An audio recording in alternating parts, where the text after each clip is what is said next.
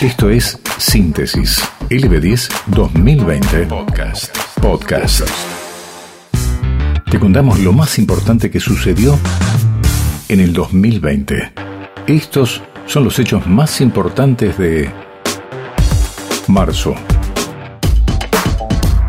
El 3 de marzo se confirmó el primer caso de coronavirus en la Argentina. Un hombre de 43 años que llegó a Buenos Aires procedente de Milán, en Italia. Tres días después recibíamos en Mendoza la visita del expresidente de Bolivia, Evo Morales, y en su primera actividad reiteraba que fue un golpe de Estado lo que lo desplazó de la presidencia de su país. Escuchalo. Lo que hemos perdido el 10 de noviembre, el golpe de Estado las nuevas generaciones que nunca han vivido con un gobierno de derecha, menos en la dictadura, están indignadas.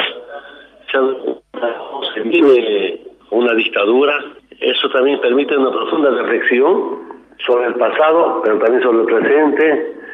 Y estas reflexiones también permiten como proyectar la esperanza de las futuras generaciones. Algunos días después se conocía quién era la flamante reina nacional de la vendimia 2020, Mayra Tous. En los estudios de LB10, la soberana representante de Tupungato anunciaba que iban a impulsar los proyectos de otras candidatas departamentales. Nosotras siempre dijimos no somos una cara bonita.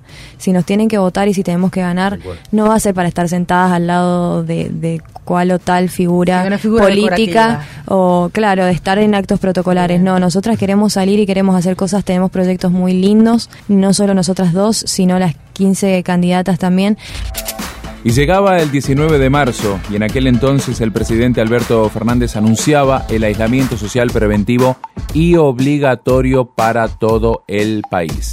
Un día después, el 20 de marzo, el gobernador Rodolfo Suárez salía a recorrer las calles de la ciudad de Mendoza para corroborar qué tanto cumplían el decreto del gobierno nacional los mendocinos y las mendocinas. Charlaba con Canal 9 y decía lo siguiente no hay que salir de casa, además me estoy parando a conversar con ciertas personas y le estoy preguntando personalmente qué están haciendo, que tienen que estar eh, eh, en sus casas.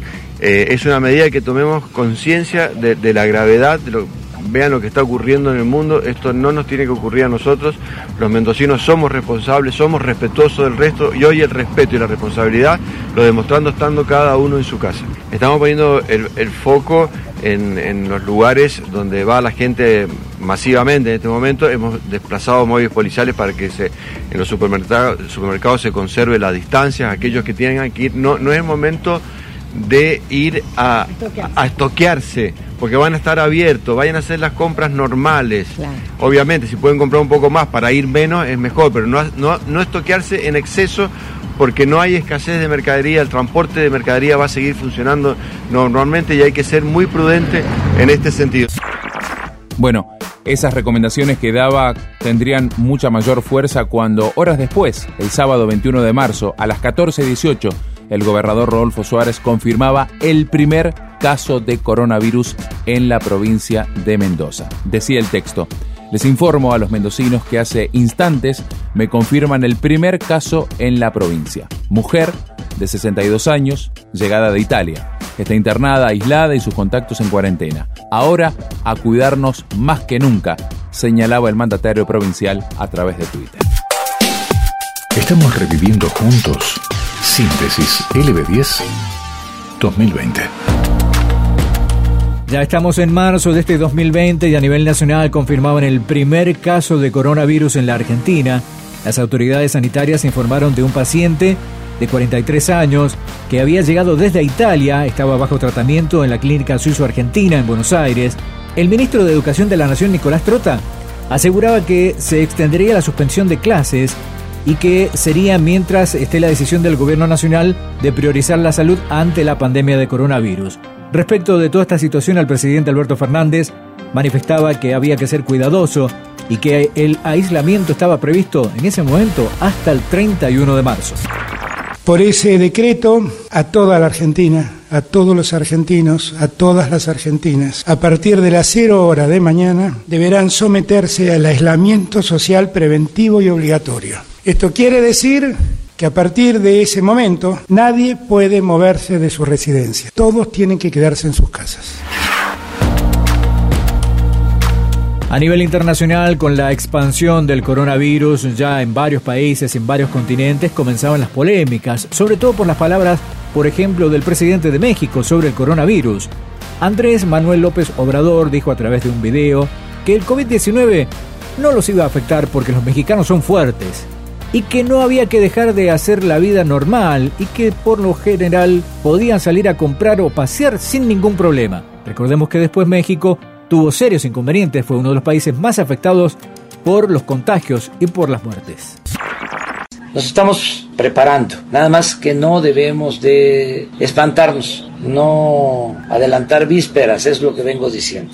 Pues sigan llevando a la familia a comer, a los restaurantes, a las fondas, porque eso es fortalecer la economía familiar, la economía popular. No hacemos nada bueno, no ayudamos, sí nos paralizamos sin ton ni son, de manera exagerada. Vamos a seguir haciendo la vida normal. Síntesis LB10 2020. Un ejercicio de la memoria, un repaso por nuestra historia reciente. Para un año tan singular, es necesario ser contundentes y en plural. Y en plural. Y marzo fue el año con la definición del fútbol argentino. La Superliga llegaba a su fin, la radio presente en cada uno de los partidos como cada fin de semana y una definición mano a mano. Boca y River, River y Boca, el equipo de Gallardo por encima del de Russo, siempre en la tabla de posiciones. Sin embargo, en la última fecha una definición como pocas en la historia. Un empate de River en Tucumán frente a Atlético un gol de Tevez en la bombonera para la victoria de Boca ante Gimnasia La Plata, con Diego Armando Maradona presente en el estadio como técnico del Lobo. Y los festejos de Boca campeón en un marzo que nos entregaba el título del Ceneice, una fecha más del fútbol argentino, hasta que la pandemia paró todo. Señoras y señores, se termina, se termina y Boca, y Boca será campeón, Boca campeón. Resultado, Boca campeón, terminará la bombonera.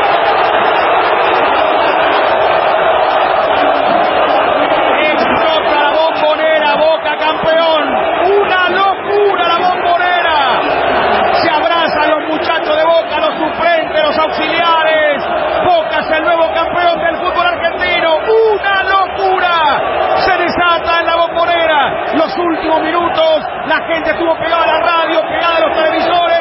Boca campeón, Leo. Síntesis LB10 2020. Mucho más que un repaso de un año que se fue. El 20 de marzo, este artista canadiense lanzaba una de las producciones más esperadas del año, After Hours con una actitud a veces excéntrica, a veces arrogante y otras autocompasivas, The Weeknd se sinceró en ese álbum catárquico que muestra, una vez más, que lo que le da felicidad no es la fama, no es el dinero, sino la paz interior. El año 2020 se acaba de ir y será recordado por ustedes, por nosotros, como el de la pandemia del coronavirus, pero también el año de Blinding Lights, la canción de The Weeknd que arrasó en todo el mundo en las plataformas musicales como la canción más escuchada del 2020.